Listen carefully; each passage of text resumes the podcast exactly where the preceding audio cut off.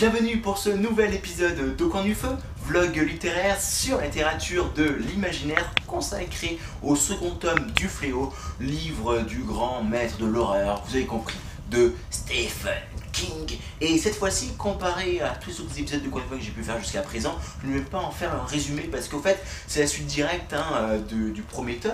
Oups juste là, réflexe, euh, en fin de compte, et euh, bah, c'est la suite. Et pour moi, vraiment, d'un point de vue euh, éditorial, il était question, il a été décidé, je pense, de couper le livre en deux parce que bah, les deux livres principalement font à peu près un plus de 700 pages chacun, donc ça aurait fait un livre global, en fin de compte, de plus de 1400-1500 pages, donc c'est pas forcément très vendable hein, parce que bah, voilà, leur but c'est de vendre des livres, hein, voilà, c'est le, le commerce, hein, c'est comme ça. Et ce qui fait bah, que je pense que le livre a été coupé en deux et qu'il a été décidé euh, bah, donc d'en faire deux, deux tomes différents. Ce qui fait que bah, si je dois faire un résumé comme très rapidement, bah, simplement un virus euh, est sorti d'un laboratoire militaire des États-Unis d'Amérique et qui a décimé 99,4% de l'humanité avec chiens et les chevaux et les chats ont réussi à sortir vivants. Donc euh, team chat bravo vous avez gagné. Et euh, le truc c'est que eh bien bah voilà ce on pensait tous et tous qu'il y a à voir. Donc euh, un truc de survie post-apocalyptique assez classique. Sauf que non il y a quelque chose se cachait sous cette sous le fléau à savoir un combat épique le combat final le combat entre le bien versus le mal.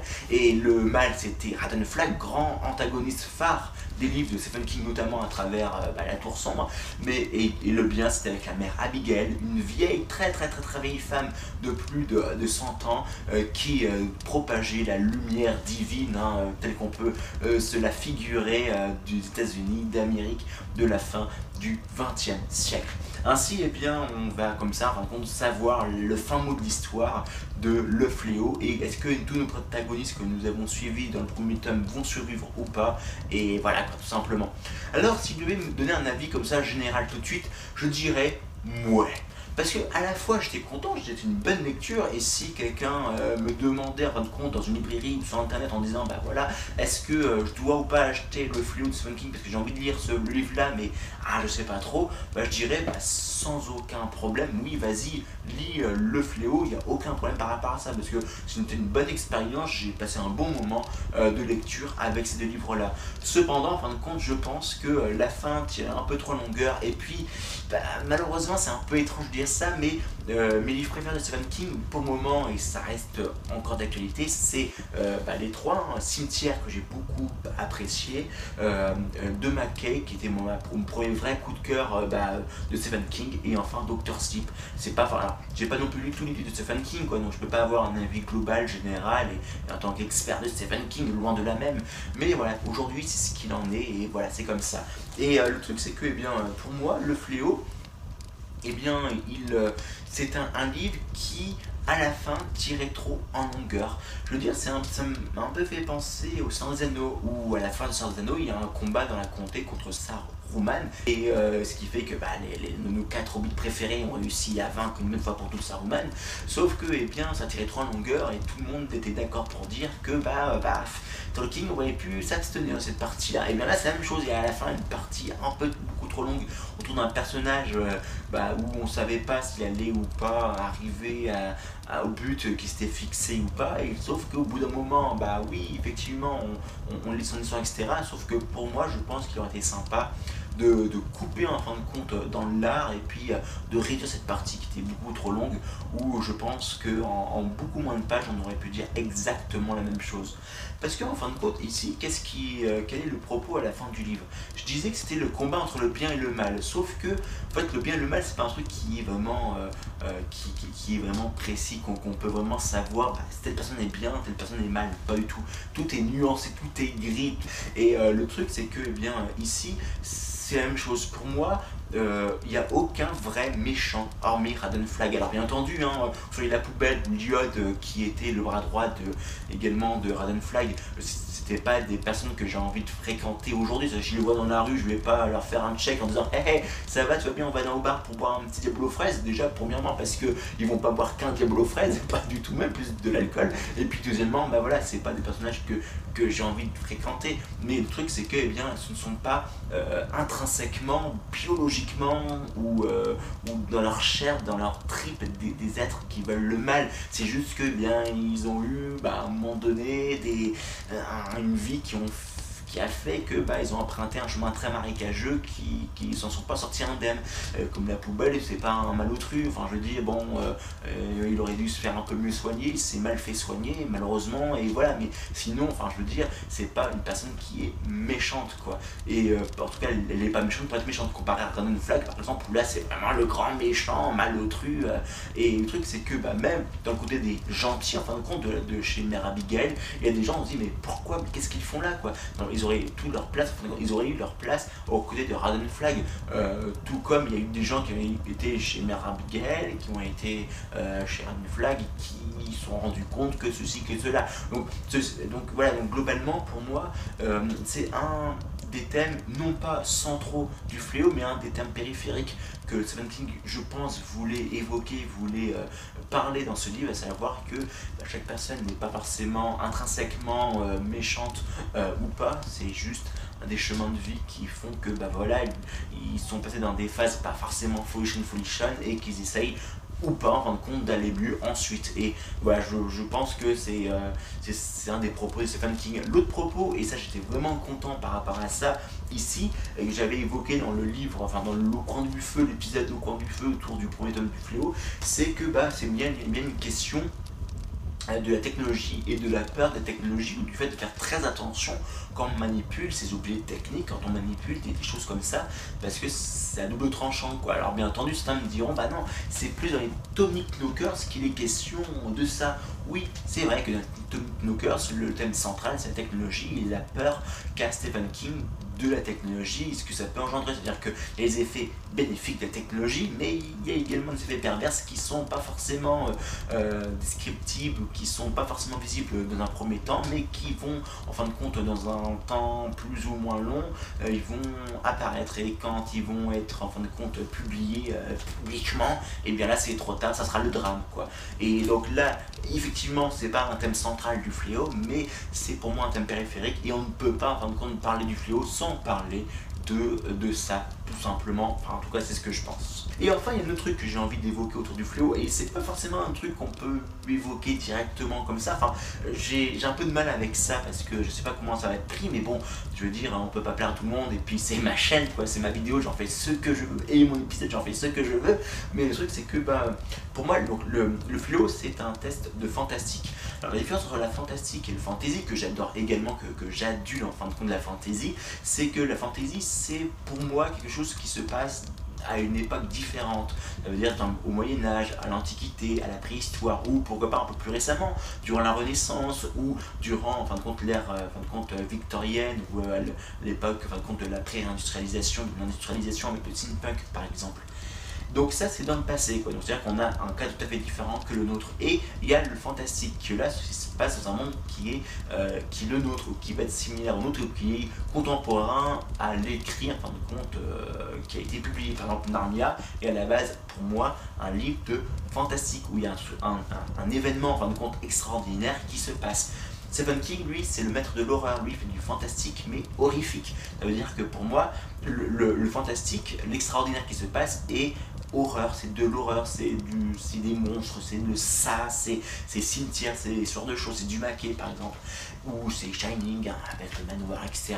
Et euh, le truc c'est que euh, pour moi, quand on adore ce genre de livre, eh bien, à un moment donné, il est forcément question, en de compte, d'émerveillement. En fait, comme je le disais avec, euh, avec le réenchantement euh, de, bah, avec le Stephen King, il veut réenchanter notre quotidien, etc.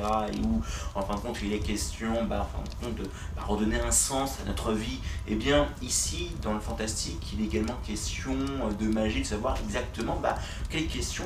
C'est-à-dire que, typiquement, demain, je décide de créer un livre de, de fantastique, c'est, voilà, il y a quelqu'un qui a une vie comme ça dans notre monde actuel, il se passe cet événement euh, fantastique, qu'est-ce qu'il fait quoi? Et qu'est-ce que à sa place j'aurais fait si j'étais euh, dans la même situation euh, que ce protagoniste? Et là, en fin de compte, pour moi, avec ce genre de choses, quand on touche à ce type de questionnement, eh bien, à un moment donné, on est obligé de parler un peu d'ésotérisme.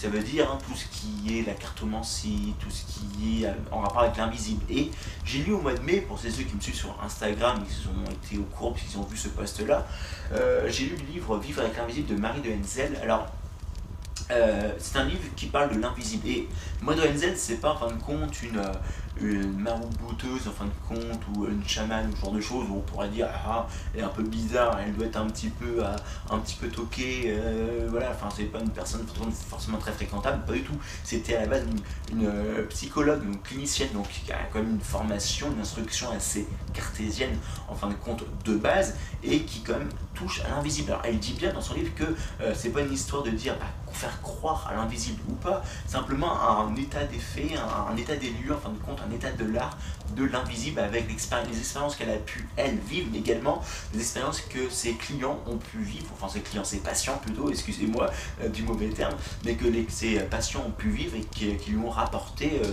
directement, donc avec, euh, par la voix ou par écrit, et avec ce qu'elle a pu, en fin de compte, échanger, en fin de compte, par lettre avec d'autres personnes. Et quand je dis d'autres personnes, je parle d'un ancien président de la République aussi, quoi. Donc on n'est pas sur des gens, en fin de compte, euh, euh, qui ont une case en moins, quoi. Enfin voilà, on est vraiment sur ce type de personnes. Et c'est vrai que euh, pour moi, je suis sensible à ce genre de choses parce que, bah, tout simplement, j'adore ces livres de fantaisie, de fantastique, que je veux réenchanter mon monde, le monde qui nous entoure, parce que je le trouve, pas forcément en terme, mais je, il manque un petit truc, quelque chose et c'est pour ça que tout ce que je peux vous parler tout seul, la fantastique, la fantasy, etc.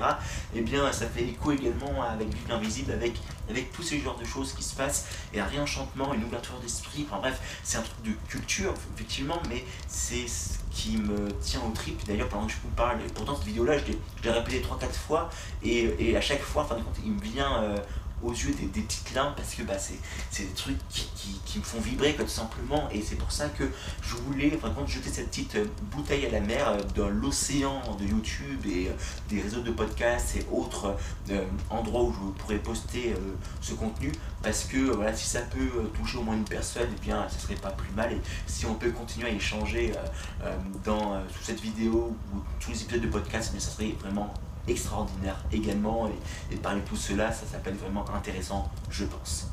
Bref, en résumé, eh bien, pour moi, Le Fléau est un livre qu'il faut lire si vous aimez Stephen King. C'est un must-read, hein, tout simplement. Euh, en plus, j'étais content, en fin de compte, de cette seconde partie qui vient de me conforter dans les dans l'esprit dans l'idée que bah euh, il n'y a pas que Tom Knockers qui a été en fin de compte qui a dépeint une réalité euh, technologique qui pouvait être effrayante par rapport à la vision de l'auteur, par rapport à ce que l'auteur, lui, il ressent, il vit.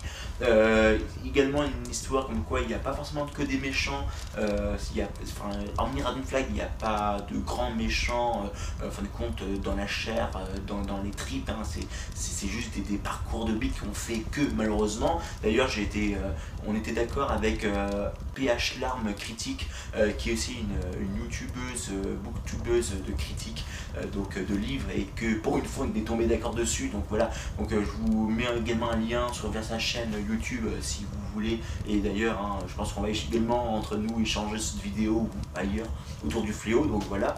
Euh, vous voilà prévenu. Et ensuite et eh bien il y a également le fait que bien il est question du combien du bas contre le mal mais que bah en fin de compte c'est pas parce que le mal a été vaincu une fois qu'il va pas réapparaître plus tard c'est un peu comme un peu comme ce que disait Rogue ou Harry Potter dans le tome numéro 5 puis dans le tome numéro 6, comme quoi c'est un peu comme euh, une hydre de Lerne, en fin de compte, où on lui coupe une tête, mais il y a d'autres qui, apparaissent parce que bah, c'est comme ça, quoi, malheureusement. Euh, bah, c'est un combat perpétuel et je pense que c'est la note sur laquelle voulait finir le fléau, c'est que bah, le combat contre le mal est un combat perpétuel et qu'il faut jamais en fin de compte, en fin de compte baisser les, les bras, il faut toujours avoir les armes prêtes en fin de compte avec soi pour le combattre d'une manière ou d'une autre parce que le mal peut avoir formes. Et en fin de compte, ça parle également donc, de la technologie, mais également de l'invisible, ou ce que j'avais envie d'évoquer, moi, de mon côté dans cet épisode. Bref, ceci clôt cet épisode euh, autour du fléau. Et vous, qu'en avez-vous pensé? N'hésitez pas à laisser un petit commentaire euh, sous cette vidéo ou sous ce podcast et de laisser un petit pouce bleu si ça vous a plu, vous abonner à cette chaîne si, ça vous, si mes contenus vous plaisent et à la cloche également pour vous rappeler quand je sors une vidéo pas. Et je vous dis à très bientôt pour de prochains épisodes ou plutôt de prochains voyages au pays de l'imaginaire.